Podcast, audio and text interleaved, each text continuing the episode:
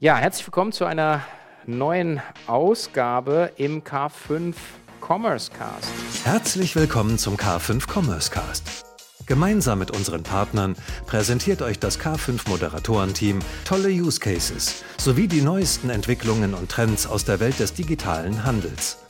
Ich habe hier die wunderbare Gelegenheit, in bis zu fünf Folgen pro Staffel mit unseren Partnern über tolle Use Cases, Trends und Entwicklungsoptionen zu sprechen aus der Welt des digitalen Handels. Und in der aktuellen Staffel, die so schön auf Neudeutsch Powered by SAP hier bereitgestellt wird, begrüße ich zu den aktuellen E-Commerce-Trends die folgenden Gäste. Einmal Alexandra Scherer, CEO von Carpathia aus der Schweiz. Schönen guten Morgen, liebe Alexandra. Hallo, Sven. Und zu zweiten den Kai Stübane, Senior Vice President, Head of Sales, SAP Custom Experience für Middle and Eastern Europe. Guten Morgen, lieber Kai. Guten Morgen, Sven. Ja, die, die euch nicht kennen oder euch nicht folgen auf den diversen Social-Media-Kanälen, stellt ihr euch doch mal kurz vor. Liebe Alexandra, magst du den Vortritt machen? Ja, sehr gerne. Ich bin Alexandra. Ich bin, wie schon gesagt, Geschäftsführerin bei Carpathia, seit diesem Jahr jetzt neu. Ähm, also bei Carpathia schon länger dabei, jetzt im fünften Jahr, aber Geschäftsführerin seit Anfang Jahr. Und für die, die Carpathia nicht kennen, wir sind ein Beratungsunternehmen aus der Schweiz mit Fokus auf Digital Business und E-Commerce. Wir beraten also Unternehmen im B2B, aber auch B2C zu diesen Themen und nebenbei haben wir noch einen Blog, der sehr bekannt ist in der Digital Business E-Commerce Szene.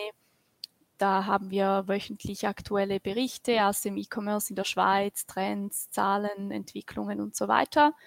Und haben auch noch die Digital Commerce Conference gegründet oder etabliert. Das ist eine Konferenz vom Handel für den Handel, inklusive der Awardverleihung für die besten Online-Shops in der Schweiz das so zu Carpathia und was wir machen. Ja, super, vielen Dank. Ähm, dann, lieber Kai, magst du ein paar Worte zu dir sagen? Ja, danke Sven. Also ich bin Kai Stübane von der SAP. Meine ersten Erfahrungen mit dem Thema Commerce habe ich im Studium ähm, ähm, sammeln können. Da hatte ich nämlich mal einen eigenen Webshop auf OS Commerce gebaut und damit mein Studium finanziert. Dann hatte ich länger nichts direkt mit dem Thema Commerce zu tun, war für andere Lösungen bei SAP zuständig und jetzt seit anderthalb Jahren bei SAP für den Bereich Customer Experience zuständig. Und mein Team, wir sind insgesamt knapp 300 Leute, beschäftigt sich nur mit dem Thema Customer Experience und ist entsprechend im Dialog mit unseren Kunden oder mit potenziellen Kunden ja, zu dem Thema Commerce, Hyperpersonalisierung, Marketing, alles, was wir unter Customer Experience subsumieren. Ja. ja, wunderbar. Ich würde auch gleich äh, reinspringen in, äh, in, die, in die Thematik, sagen wir ein bisschen, ein bisschen breit, das Thema E-Commerce Trends. Jetzt äh, ist natürlich an niemandem, glaube ich, die, die letzten 18 Monate ähm, spurlos vorbeigegangen, sei es jetzt äh, persönlich äh, durch Homeschooling, sei es durch ähm, Homeoffice, aber vor allen Dingen natürlich wollen wir uns konzentrieren auf das Thema ähm, Handel, ähm, E-Commerce. Und äh, Alexandra, magst du mal äh, einfach auch noch mal einen Blick geben. Wir hatten ja auch die Gelegenheit schon äh, in diversen Formaten so in das, das Schweiz-Fenster mit, mit dir und Thomas Lang reinzublicken, aber vielleicht auch mal ein bisschen globaler. Was, was, was habt ihr gesehen, was in eurer im Kundenportfolio von an den Leuten, an denen ihr dran seid, so die, die wesentlichen äh, Themen waren in den letzten 18 Monaten, bevor wir dann so ein bisschen nach vorne schauen, was, äh, was sich da als, als Trend jetzt manifestiert? Mhm. Also was natürlich sich äh, gezeigt hat oder was wir miterlebt haben, war logischerweise der, der Online-Boom oder inwiefern halt die Corona-Pandemie äh, online so gepusht hat. Äh, die, unsere Kunden hatten sehr viel zu tun, sehr viel auch mit sich selbst.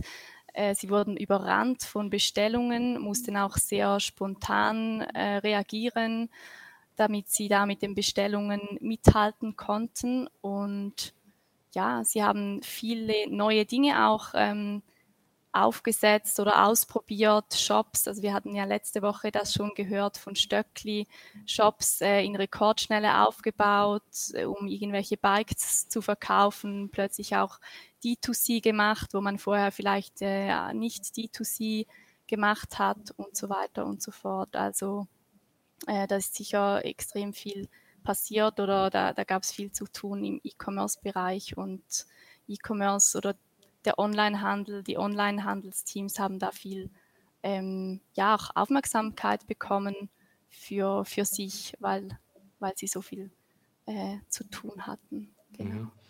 Jetzt so von der, von der Tool- und Systemseite her, äh, Kai, man sagt im Prinzip, ja.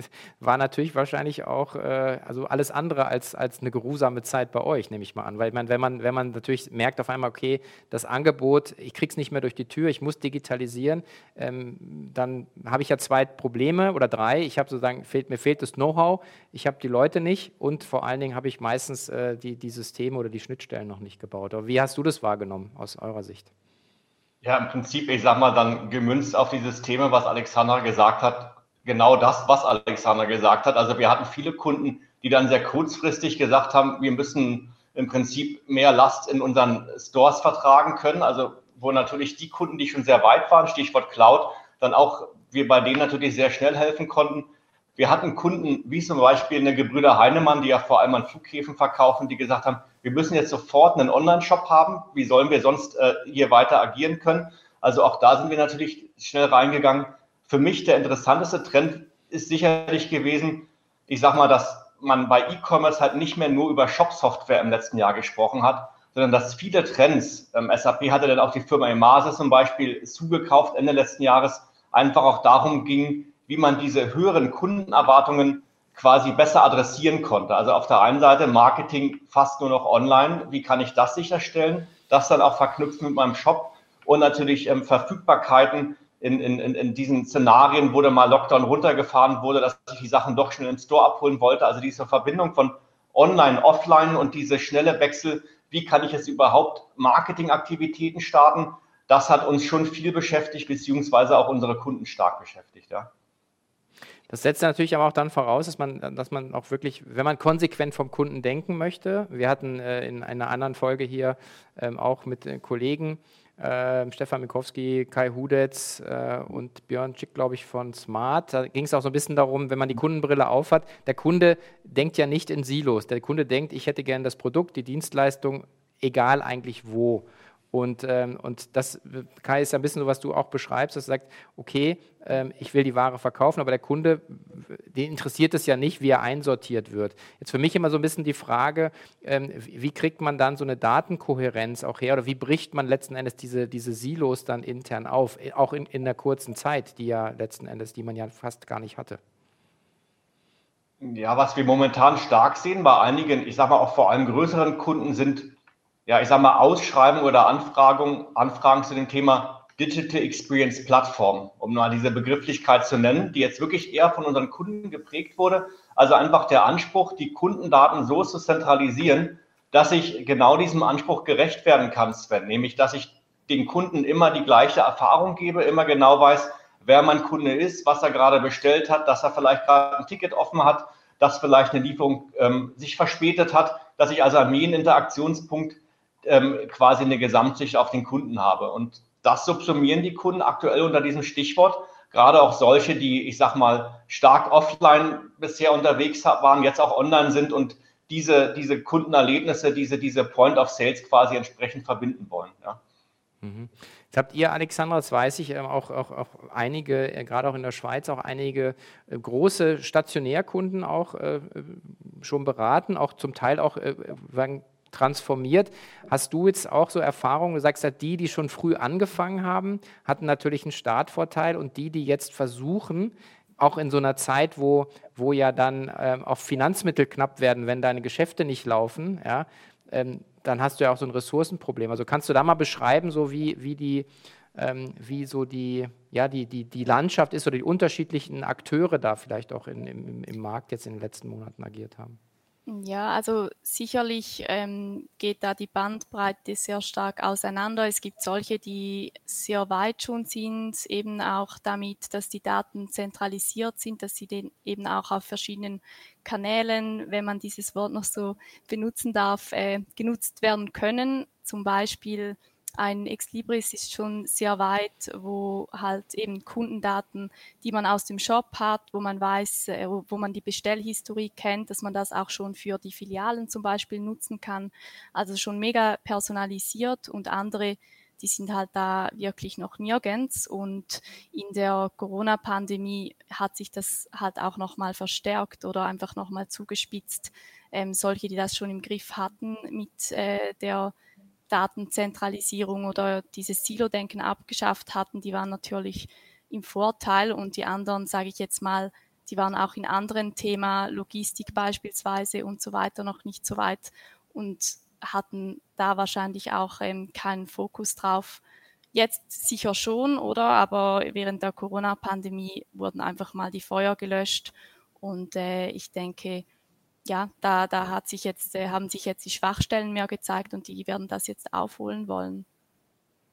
Ja, die, ich meine, die Frage der, der, Schwachstellen ist so ein bisschen, jetzt lernt man letzten Endes daraus, ja? Oder sagt man, ja, jetzt haben wir es irgendwie durchstanden und jetzt, äh, jetzt äh, sagen, also dieses Back to Normal, glaube ich, jetzt in der Runde sind wir uns einig, das wird es äh, so nicht mehr geben, sondern wir sind auf einem komplett anderen Niveau, was äh, Marktdruck angeht, was Digitalisierungszwänge angeht, was, und das ist vielleicht auch das Stichwort nochmal an dich, Kai, äh, auch die, die, die Kundenerwartung, Customer Expectation letzten Endes ja ist. Und äh, da nimmst du uns vielleicht auch nochmal mit, weil man, du hast ein Riesenteam, ihr habt, habt viele Kunden, Kunden. Was merkt ihr denn, was, was, was sagen, auf die Unternehmen jetzt eigentlich so zurollt? Also an, äh, gerade wenn, wenn man sagt, okay, wie, wie gehe ich eigentlich mit diesen Kunden, mit den gesteigerten Kundenerwartungen jetzt um? Also wie du es schon ansprichst, die Kundenerwartungen haben sich extrem geändert. Ne? Die Frage ist, und die stellen wir uns wahrscheinlich auch alle selber, okay, für welche Produkte möchte ich es überhaupt noch in eine Innenstadt fahren, um zu shoppen, wo es doch jetzt auch irgendwie anders äh, funktioniert hat. Das ist sicherlich die eine Sicht, die wir alle irgendwie auch als, als Konsumenten haben. Aber man sieht es natürlich auch, ähm, um mal ein, ich sage mal, exotischeres Beispiel zu nehmen, äh, in dem Bereich ähm, ähm, ähm, Teleshopping, wo wir Gespräche mit Kunden in dem Umfeld hatten, die sagen, naja, bis jetzt haben unsere Kunden ja vor allem über den Fernseher eingekauft. Ähm, ich sage mal Generation 60 plus. Auf einmal lernen diese Kunden, um mal ein Beispiel zu nennen, dass man auch online bestellen kann. Das heißt, für viele Unternehmen geht es ja auch darum, sicherzustellen, dass etablierte Pfade, wie zum Beispiel dieses ähm, Teleshopping und dann zum Hörer greifen und bestellen, nicht kannibalisiert wird durchs Online-Shopping. Also das ist jetzt vielleicht ein bisschen ein exotisches Beispiel, aber ich finde es total spannend, weil man sich in dem Kontext natürlich super Szenarien überlegen kann, wie man jetzt zum Beispiel Teleshopping mit Online-Shopping kombiniert, ja, dass ich mein Handy neben dem Fernseher habe und sehe, welche Artikel gerade quasi in der Show gezeigt werden und so weiter, ja. Aber in jedem dieser Aspekte steckt natürlich die höhere Erwartung der Kunden und der Druck auf die Unternehmen, denen irgendwie gerecht zu werden. Ja. Ja, vielleicht auch ein schönes Beispiel ähm, ist das Thema Douglas. Wir hatten ja hier auch äh, Vanessa, äh, regelmäßiger Gast äh, auf den diversen K5-Bühnen, äh, physisch oder virtuell. Äh, versuchen sie auch noch hier in den, den Commerce Cast jetzt zu bekommen. Es wird uns auch sicherlich gelingen. Und, ja. äh, und da ist ja dieses Thema auf der einen Seite extrem CRM getrieben, dafür steht sie ja auch mit ihrem Team. Also eines der, glaube ich, also der führende Kundenkartensystemanbieter in, in dem Segment Beauty weltweit. Ähm, digitalisiert sich jetzt auch alles. Ähm, das ist so die eine, diese eine Sache, die mir da extrem gefällt. Das zweite, und das finde ich eben genau, was du sagst, ist diese ähm, Live-Video-Shopping-Komponente, die die jetzt ja ausprobiert haben. Und das ist im Prinzip, äh, sagen, aus der Not geboren, weil die Geschäfte zu waren, hat man dann gesagt, okay, wir, wir gehen halt in, in den Live-Kanal, also ähnlich wie Teleshopping. Und jetzt Geschäfte wieder auf, bleibt dieser Kanal, weil er eben, wie du sagst, neue Kundengruppen, ähm, anderes Kundenverhalten ähm, und vielleicht auch nochmal äh, spielerischere Momente ermöglicht als vielleicht ein, ein, Geschäftsbesuch. Also da sind ja auch sehr viele Sachen, die jetzt aufgrund dieser Experimente ähm, irgendwie auch ähm, so neu, neu entstanden sind. Also vielleicht nochmal, vielleicht Kai, also das, der, gerade der Case Douglas, ähm, da seid ihr auch, auch tief drin. Ähm, was ist denn so dein, deine Five Cents bei dem Thema? Ja gut, zum einen sieht man bei Douglas, ich meine, Douglas nutzt natürlich stark SAP-Software, aber am Ende, so ehrlich muss man sein, ist die Software natürlich auch immer nur die Krücke, um zu gehen. Vanessa und ihr Team sind natürlich super visionär und, und, und super früh auch schon damit beschäftigt gewesen, diese Digital Experience quasi aufzubauen. Also im Prinzip das, was sie vor anderthalb Jahren gesagt hat, würde man sich vielleicht bei vielen Unternehmen wünschen, dass man heute dann soweit wäre oder diese Vision hätte. Ne? Ähm, aber für uns ist natürlich Douglas deswegen spannend, weil man sieht, wie stark so ein Plattformgedanke, wenn ich quasi ähm, überall dort, wo es Standardsoftware gibt, auch auf entsprechende Lieferanten, natürlich am liebsten SAP setze, wie stark ich dann halt auch innovativ sein kann, ähm, weil wir als Anbieter natürlich genau bei solchen Unternehmen dann Standards setzen können, sodass sich eine Vanessa zum Beispiel mit ihrem Team darauf konzentrieren kann, ihre Vision umzusetzen. Und gleichzeitig ähm, haben wir zum Beispiel bei Douglas ähm, einen sehr etablierten Austausch auch mit unserer Entwicklungsleitung, mit dem Bob Stutz, sodass wir natürlich auch dieses Feedback wieder zurücknehmen, wodurch schon einige interessante, ich sag mal, Cases dann wieder entstanden sind, die dann auch für andere Kunden wiederum nutzbar sind. Ja, und gerade in, sagen, in dem stationären Umfeld haben wir, sagen wir auch immer wieder, die, die jetzt auch vorher schon angefangen hatten, in diese Richtung auch zu denken, ja, und dieses, man, im, im, Claim ist es ja auch sozusagen diese Digital First äh, Forward Beauty Strategie, dass man eigentlich sagt, man dreht wahrscheinlich jetzt über die nächsten Jahre das ganze Unternehmen in, in, in Datengetriebenheit äh, und hat dann eben die Geschäfte als ja, noch nicht mal als Legacy, sondern vielleicht als längerer Marketingkanal, wie auch immer man das sehen will, als weiteren Kontaktpunkt bei den Kunden. Alexandra, äh, was wären denn jetzt so deine, äh, hast du Ex Libris genannt, aber was sind denn so deine ähm, so Beispiele, wo du sagst, okay, diese Firmen, die würdest du äh, jetzt gerne auch so ein bisschen noch beobachten über die nächste Zeit, weil du da glaubst, dass da ähm, extrem viel entsteht, dass man da sehr viel lernen kann oder weil es einfach spannend ist von der Transformation her? Ja, also eben aus der Schweiz Sicht oder Firmen aus der Schweiz, wie gesagt, Exlibris wurde schon genannt. Digitec Galaxus finde ich mega spannend. Äh, wir hatten die schon äh, oder haben schon darüber geredet, was sie da mit der Community machen. Ähm, was sie auch machen mit der Community sind diese Bewertungen und da versuchen sie auch wirklich ehrlich zu sein. Die haben ja extra eigentlich äh, die Redaktion getrennt vom, vom restlichen ähm, Handel, dass äh, die da völlig unabhängig sein können.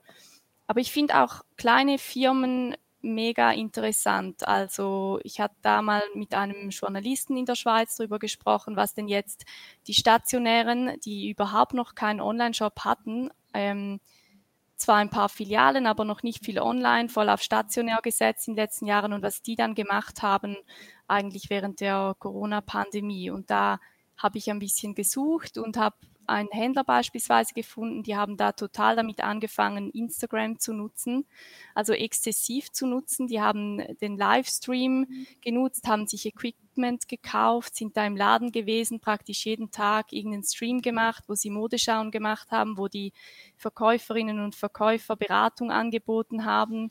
Und äh, ja, also das schaue ich mir auch sehr gerne an, weil es sind gerade auch die diese kleinen äh, Unternehmen, die, ja, die, die man sonst nicht so mitbekommt. Was machen die überhaupt in einer solchen Situation und wie gehen die mit der Digitalisierung um? Und was ich da schön finde auch an diesem Beispiel ist, dass sie halt einfach nicht gesagt haben, so jetzt müssen wir einfach einen Online-Job machen, sondern sie haben sich angeschaut, wo sind denn überhaupt unsere Kunden? Sie sind zum Beispiel auch sehr stark auf WhatsApp und haben sich da irgendwo äh, angedockt und sich etwas aufgebaut. Das finde ich super. Also das schaue ich mir mega gerne an, solche Cases. Ja, ein super Beispiel, weil ich meine, ihr müsst ja wahrscheinlich als, auch als Systemanbieter, äh, Kai, müsst ihr natürlich auch schauen, was, was gibt es denn links und rechts äh, für, für, für, für Trends auch sagen, an, an, an anderen Tools, an anderen Schnittstellen. Ich meine, man kommt äh, in, in Asien um, um WeChat und Co. nicht mehr vorbei. Ja, WhatsApp wird immer mehr oder Conversational Commerce. Also vielleicht auch da nochmal so der, wie, wie geht ihr damit um? Also man kann ja nicht mehr als, als Monolith eigentlich agieren, sondern muss ja auch immer in, in Schnittstellen denken. Absolut. Ich meine, ich sehe es allein jetzt in Mittel- und Osteuropa, wie unterschiedlich Kunden angesprochen werden. Zum Beispiel unsere russischen Kunden, eine Gloria Jeans, dort ein großes äh, äh Modelabel, ähm, wo die Kunden fast nur über SMS-Aktionen angesprochen werden, weil dort SMS immer noch das Medium ist, ja, über das Kunden angesprochen werden, ja, wo dann quasi an einem Freitag für eine Promo ähm, ja, Millionen von SMS rausgehen. Ne?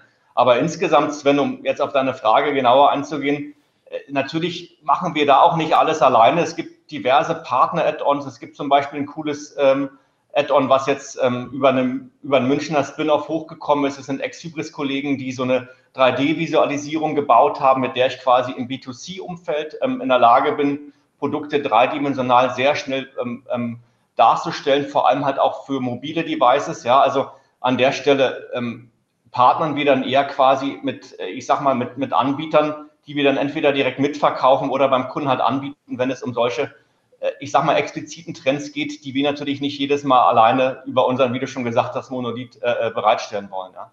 Mhm. Vielleicht noch zu dem Thema, super, also dieses Thema sagen, äh, sagen, äh, an den Endkunden äh, zu gehen, vielleicht auch da für mich nochmal so abschließen, da würde ich auch nochmal das mal B2B nochmal kurz nochmal noch mal ein, einsteigen. Aber wenn ihr nochmal vielleicht auf die, auf die Marken auch schaut, was man, was man jetzt gesehen hat, gerade wie Nike und, und Adidas, die haben natürlich auch eine ganz andere Markenstärke, aber eigentlich im Prinzip äh, einmal deren Händlerlandschaft äh, so ein bisschen schon so mit der Guillotine rasiert haben. Also ich glaube, 2000 Händler sind allein bei Nike äh, sagen, zum Opfer gefallen. Das heißt, auch dieser Trend von den Marken direkt an den Endkonsumenten zu gehen und auch äh, ist ja durch die Presse gegangen, also dass man einfach sagt, das ist ganz klar die Strategie. Ähm, was ist da so, was erwartet ihr da noch, was da kommt, Alexandra? Ja, ich denke schon, dass das für viele jetzt auf dem Plan steht, dass D2C ein mega Thema ist. Ich denke auch mit der ganzen, mit Plattformökonomie, wo man einfach sieht, ähm, wie abhängig dass man von Amazon, Google und so weiter wird oder schon ist eigentlich, weil halt eben die Kundendaten dort sind und ja, ich meine, wer, wer die Daten hat, der hat die Power und darum macht es einfach Sinn, dass man da weiter in, in D2C auch investiert, auch wenn es nicht so sein wird, dass es nur D2C ähm, ist. Ich denke, es ist eher dann so eine Hybridlösung, aber es wird weiterhin zunehmen und für viele als Strategie so auf dem Plan stehen, auf jeden Fall. Mhm. Kai? Ja, also auf der einen Seite, was ich auch super spannend finde, und Alexander, du bist ja darauf auch schon eingegangen, die Frage, wie sich quasi neue kleine Firmen über diesen Use Case D2C etablieren können. Also wenn ich quasi als Marke neu an den Markt gehe und da gibt es ja die diverse E-Auto-Anbieter jetzt auch aus China, ja, die quasi überhaupt nicht mehr über Händlernetze gehen wollen. Die Marge ist besser, ich habe die Kundendaten, ne? Die Lösung oder das Produkt muss natürlich super stark sein, aus meiner Sicht, damit das funktioniert. Aber das ist sicherlich auch ein Trend, der jetzt immer mehr möglich wird. Und natürlich für Bestandskunden sehen wir natürlich gerade in Deutschland stark, wenn wir über die großen Marken reden, die wir alle kennen, Miele, Bosch, Siemens, Hausgeräte und so weiter, die alle natürlich diesen Anspruch haben, näher an ihre Endkunden ranzukommen. Und dann genau, wie du auch gesagt hast, Alexandra, diese, diese, diese hybriden, diese hybriden Modelle, die wir sehen, auf der anderen Seite ähm, quasi diese Kundendaten irgendwie ähm, besser in den Griff zu bekommen, auch wenn ich selber nicht verkauft habe, aber insbesondere auch Wege zu schaffen, damit ich halt von Anfang an direkt verkaufen kann. Und das ist ja für viele Unternehmen auch eine Disruption. Ich muss eine Logistik aufbauen, ein Service Center, damit ich so ein D2C-Szenario realisieren kann. Also wir sehen halt bei vielen Kunden, dass es dann auch wirklich ein Paradigmenwechsel für die Unternehmen ist, so quasi jetzt zu agieren und direkt zum Endkunden zu gehen, wenn ich davor vielleicht gar nicht die DNA in meinem Unternehmen etabliert hatte, ähm, diesen Weg äh, zu gehen oder gehen zu müssen. Ja.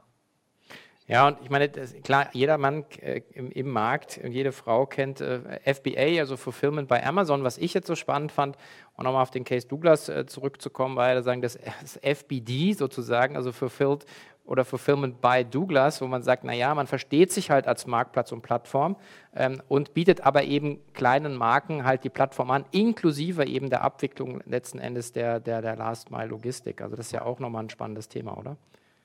Absolut. Vor allem Douglas hat ja so gesehen über 2000 Lager oder Logistikzentren, weil jede Filiale verschickt, wo man ja auch sieht, ähm, was für Vorteile das mit sich bringen kann. Ich gehe in der Stadt shoppen, suche mir was aus, lasse es mir zuschicken. Ich ähm, bin online shoppen, will morgen in die Stadt, hole es mir dann ab.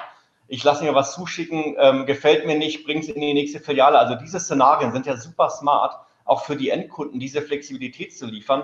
Und dann skaliert natürlich so eine Plattform und jetzt noch der Ansatz über Marktplätze und über die Eigenmarken ist super smart, was Douglas da macht, definitiv, ja.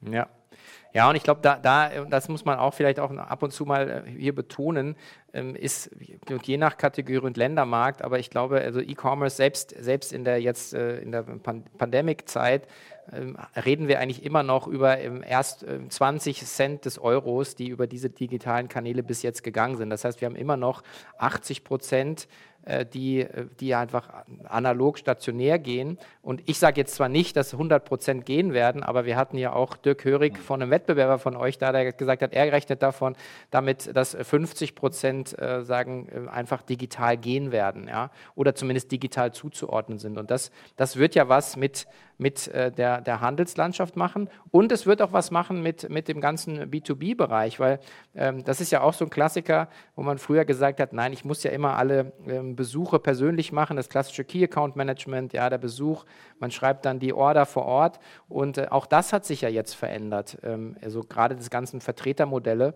Ähm, weiß nicht, Kai, magst du noch mal, äh, noch mal sagen, was, was da ist? Ja, hat ja auch was mit Customer Experience zu tun und mit Systemsupporten, dass man sagt, man ist überhaupt in der Lage, auch digitale ähm, Aufträge letzten Endes zu schreiben.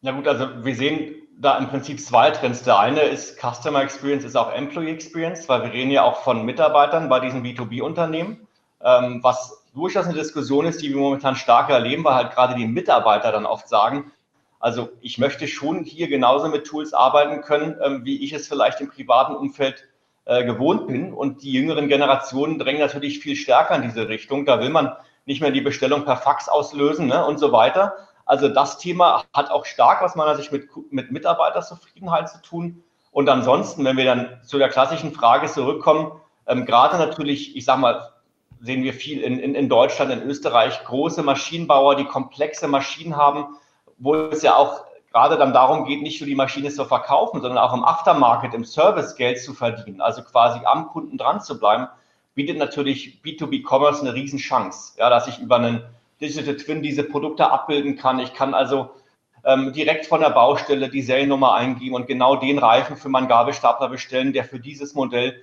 initial geliefert wurde, ohne dass ich jetzt selber nachgucken muss, welcher Reifen es ist, alles online ähm, zu Randzeiten, weil es davor nicht ging und so weiter. Also es gibt so viele Dinge, die dann zu einer Vereinfachung führen und natürlich zu einem regelmäßigen Umsatzstrom für die entsprechenden Hersteller, dass da ein Riesenpotenzial hinter ist. Auch um die Partner wieder zu ähm, steuern über Marktplätze zum Beispiel, sehen wir auch stark, weil oft ja der Service dann nicht direkt vom Hersteller erfolgt, sondern über Service Provider, über, ähm, über ähm, die dann quasi über einen Marktplatz wieder im Standard des Herstellers arbeiten können oder halt zum Beispiel auf diese 3D-Modelle von, von, von Produkten äh, ähm, ähm, zugreifen können, um dann Nachbestellungen auszulösen. Ja. Mhm.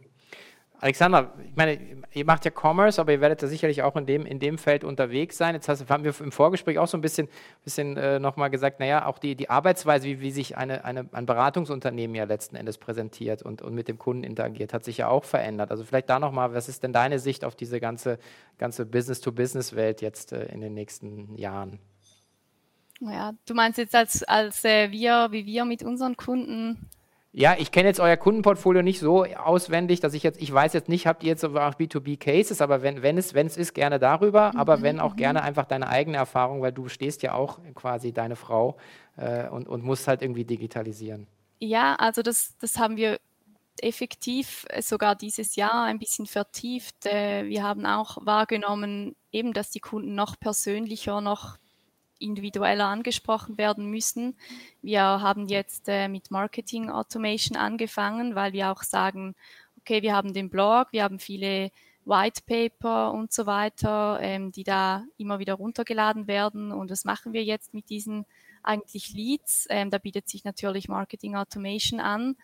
Das haben wir jetzt äh, weiter vertieft. Und das sehen wir aber auch bei unseren B2B-Kunden, die das Potenzial von ihren Websites oder eben auch Shops äh, vor allem auch darin sehen, solche Leads zu generieren und dann noch individueller auf die Kunden eingehen zu können. Ich denke, da gibt es schon noch extrem viel Potenzial in dem Bereich aus unserer Sicht, was wir noch machen können, aber auch äh, von unseren eigenen Kunden, B2B-Lern, äh, mhm. die da sich vertiefter damit auseinandersetzen. Mhm. Okay. Ja, also ich meine, wir haben uns ja jetzt auch äh, irgendwie äh, komplett neu erfinden müssen, weil wir im Prinzip keine Veranstaltung machen konnten, haben dann gesagt, okay, jetzt bin ich mittlerweile der, der Anchorman äh, und ähm, wir führen die Interviews halt eben so, wie ich, äh, wie ich auch schon eingangs sagte. Äh, und ähm, ist, ich würde sagen, ähm, die, das, das Erlebnis ist anders, aber das Ergebnis ist wahrscheinlich sogar besser, äh, weil man irgendwie komprimierter die ganzen Sachen hier auch produzieren kann. Vielleicht berühmte letzte Worte, ähm, wenn ihr Lust mal nach vorne schaut und so ein bisschen in, in, in Investitionswetten denkt. Ähm, sagt, jeder hat, leitet äh, einen großen Bereich oder eine Firma. Ähm, wo, wo, würdet ihr jetzt äh, sagen, eure Truppen, eure Mannschaft äh, drauf lenken? Wo, wo glaubt ihr, ähm, liegen so die 1, 2, 3 großen Trends jetzt ähm, in den nächsten, mal, wenn man sagen kann, zwei Jahre ist wahrscheinlich schon viel. Ähm, aber so, was, was seht ihr, Marc? Kai, magst du anfangen? Also ja, gerne. Definitiv in der Verbindung online und offline. Gab es auch eine ziemlich coole Studie von McKinsey zu in den letzten Wochen, wo darauf auch nochmal eingegangen wurde, ähm, wie wird in Zukunft der Store, der Offline-Store quasi aussehen? Wird der aussehen wie ein Online-Store, dass ich die Artikel, die am meisten verkauft werden, vorne sehe, dass ich überall Cross-Angebote bekomme?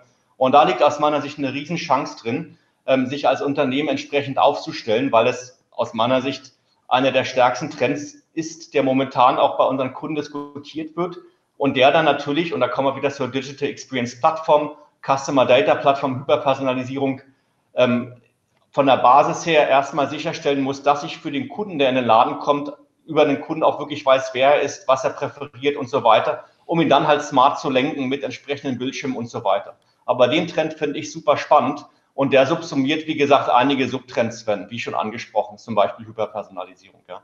Mhm. Wie viele von deinen 300 äh, Kollegen arbeiten auf solchen Themen? ähm, ja, schon. Ich meine, wenn wir, wenn wir jetzt in Gesprächen mit Kunden sind, ist das Thema schon das Hauptthema. Also es gibt eigentlich keine singuläre, ich sag mal, E-Commerce-Diskussion oder Marketing oder Marketing-Automatisierungsdiskussion mehr, sondern es ist immer eine Diskussion, okay, wie kann ich die Daten überall nutzen? Also in der Marketing-Automatisierung, im Offline-Shop, im Online-Shop, ähm, das ist momentan schon die Diskussion, die wir wahrnehmen. Nicht immer in der Konsequenz, dass es dann so aussehen soll, wie ich es postuliert habe, aber es geht grundsätzlich immer um diese Frage, ja. Oder sehr viel, ja. Mhm. Okay. Alexandra, was, äh, mit welchen Themen kommst du bei deinen Kunden und potenziellen Kunden wahrscheinlich in den nächsten 18 Monaten am besten durch die Tür? Ja, ich denke, wichtig ist immer zu sagen, eben E-Commerce ist nicht E-Commerce und ein Online-Shop äh, ist schnell mal aufgebaut, einfach so rudimentär, sage ich jetzt mal. Aber so wirklich etwas aufzubauen, das auch den Kunden einen echten Mehrwert bietet, das sich auch differenziert gegenüber Mitbewerbern, vor allem auch gegenüber großen Plattformen. Da wollen wir eigentlich diejenigen sein, die die Kunden dabei unterstützen und einfach sagen, hey, was sind eure Kunden, wie reisen eure Kunden, wo bewegen sie sich online, offline, wo wären da die wichtigsten Touchpoints, äh, was wären da die wichtigsten Funktionen, was könnt ihr bieten, was andere eben nicht können, sei es im Bereich Services, sei es im Bereich Beratung?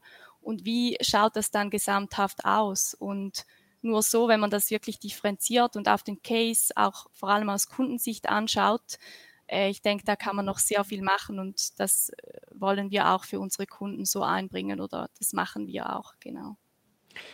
Ja, super. Also ich glaube, also die, das Schöne ist ja, wenn man in dem Segment arbeitet, dass man äh, dann irgendwie äh, definitiv in den nächsten wahrscheinlich 20, 30 Jahre äh, immer noch in Lohn und Brot stehen wird, weil es einfach die Dynamik äh, ungebrochen ist und, und irgendwie Thomas, dein Geschäftskollege Alexander hat ja gesagt, äh, ist der Turbolader gewesen jetzt die, die letzten 18 Monate. Ich glaube, es war auch, es gibt auch US-Studien, die sagen, wenn man sich die Zahlen anguckt, war das sozusagen ein, ein Wachstumssprung von fast zehn Jahren, der da stattgefunden hat. Und es gibt natürlich viele Stimmen, die sagen, ja, ja, der, der Effekt äh, ebbt ab.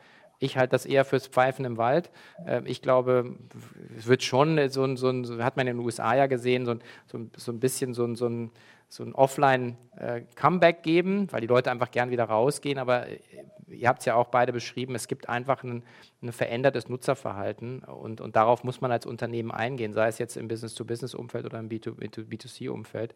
Also tolle Einblicke von euch, vielen, vielen Dank. Ähm, ich freue mich immer wieder über die Gelegenheit, hier mit äh, Experten und so viel Know-how aus dem Markt zu sprechen. Also ganz herzliche Grüße in die Schweiz. Vielen Dank, lieber Kai, nach S an SAP. Sitzt du eigentlich in Waldorf? Ich weiß es gar nicht. Ich sitze in Hamburg, Sven, genau. Ach so, schau, ja. Ja, gut. Also, ihr seid ja schon so zentral aufgestellt. Ähm, prima, also vielen Dank und äh, ja, bis demnächst. Vielen Dank. Danke, Danke vielen Dank. Tschüss.